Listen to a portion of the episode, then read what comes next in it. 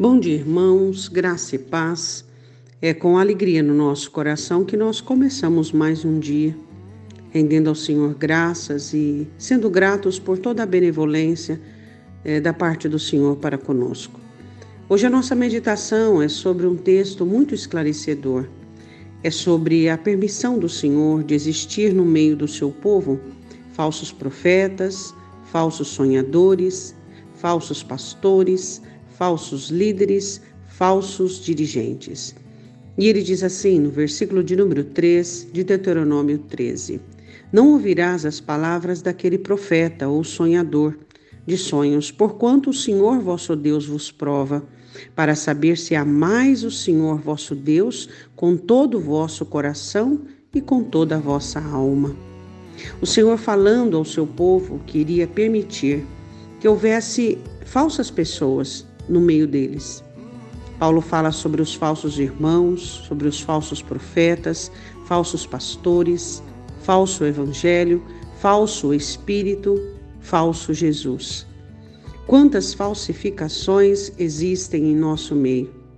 E quem sabe algum dia você já se perguntou e perguntou a si mesmo em uma meditação: meu Deus, mas por que o Senhor permite que exista tanta falsidade, tanto mercado, tanta situação indevida? Aqui está a resposta. Ele diz: É para vos provar, para saber se vocês me amam de verdade, com todo o coração e com toda a alma. Por quê? Porque quem ama o Senhor conhece a Sua palavra, quer seguir os seus mandamentos. Quem ama o Senhor com toda a alma é aquele que observa e, e analisa as situações para analisar se realmente está em concordância com a Escritura.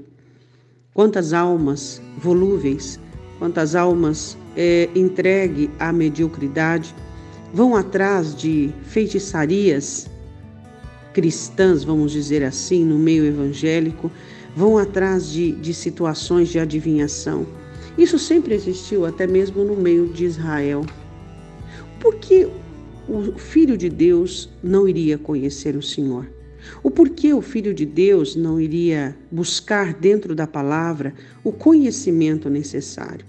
O porquê o Filho de Deus não atentaria para a palavra pregada, que é lícita, que o Senhor foi quem denominou a pregação do Evangelho, e por meio da pregação do Evangelho, nós nos encontramos nas nossas misérias, nos nossos males, por meio da meditação legítima do Evangelho.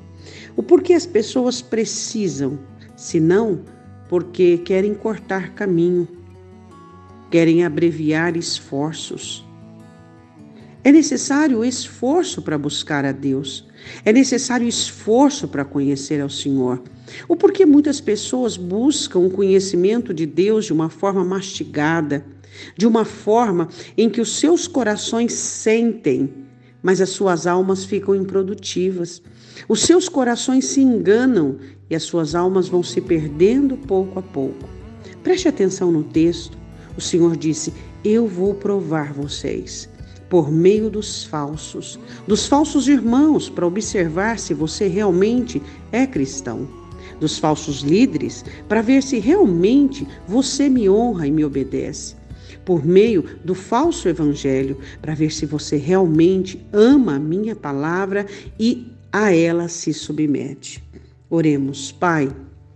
Nós queremos te pedir nesta manhã é, que o Senhor nos livre, ó Deus, da mentira e da falsidade que o Senhor coloque nos nossos corações uma verdadeira paixão, um genuíno amor pela tua palavra.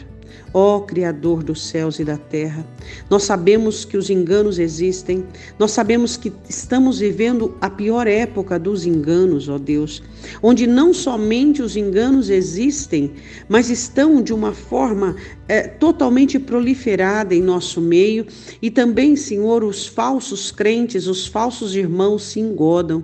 Senhor, hoje os seres humanos estão em busca de massagens em seus egos, os seres humanos estão em busca de palavras permissivas e aprovadas. Senhor, ensina nossa alma a desejar pela correção. Ensina nossa alma a desejar o verdadeiro Evangelho que nos corrige, que nos exorta, que nos fundamenta. O verdadeiro Espírito Santo que nos guia, nos dirige, nos consola de tal maneira onde nos apresentamos diante do Senhor, aprovado, Senhor, pela ação do Teu Espírito. Senhor, nos ensine, nós te pedimos, a amar o verdadeiro Jesus que nos ensina o, a segunda milha, a segunda face, ó Pai, que nos ensina o verdadeiro Evangelho. Ó Deus, nós te pedimos, não permita que caiamos no engano, não permita que sejamos levados por feitiçarias, Senhor, no meio evangélico, por misticismos, mas que as nossas batalhas espirituais sejam genuínas, retiradas da tua escritura, ó Deus, orientadas pelo teu Espírito, ó Pai, que conheçamos o Senhor e prossigamos em conhecer o Senhor. Ó Deus, que estejamos hábeis para lutar contra as trevas, contra o mal, ó Pai, sem necessitar de barganharmos com ela. Pai, eu te peço em nome do Senhor Jesus Cristo, quando formos provados, cada um de nós, que possamos permanecermos fiéis. Eu te peço em nome do Senhor Jesus. Amém. Que você seja um crente de fundamento e que não seja levado por todo o vento de ondas de doutrina, de misticismo e de feitiçaria. Deus te abençoe, um ótimo dia em nome de Jesus.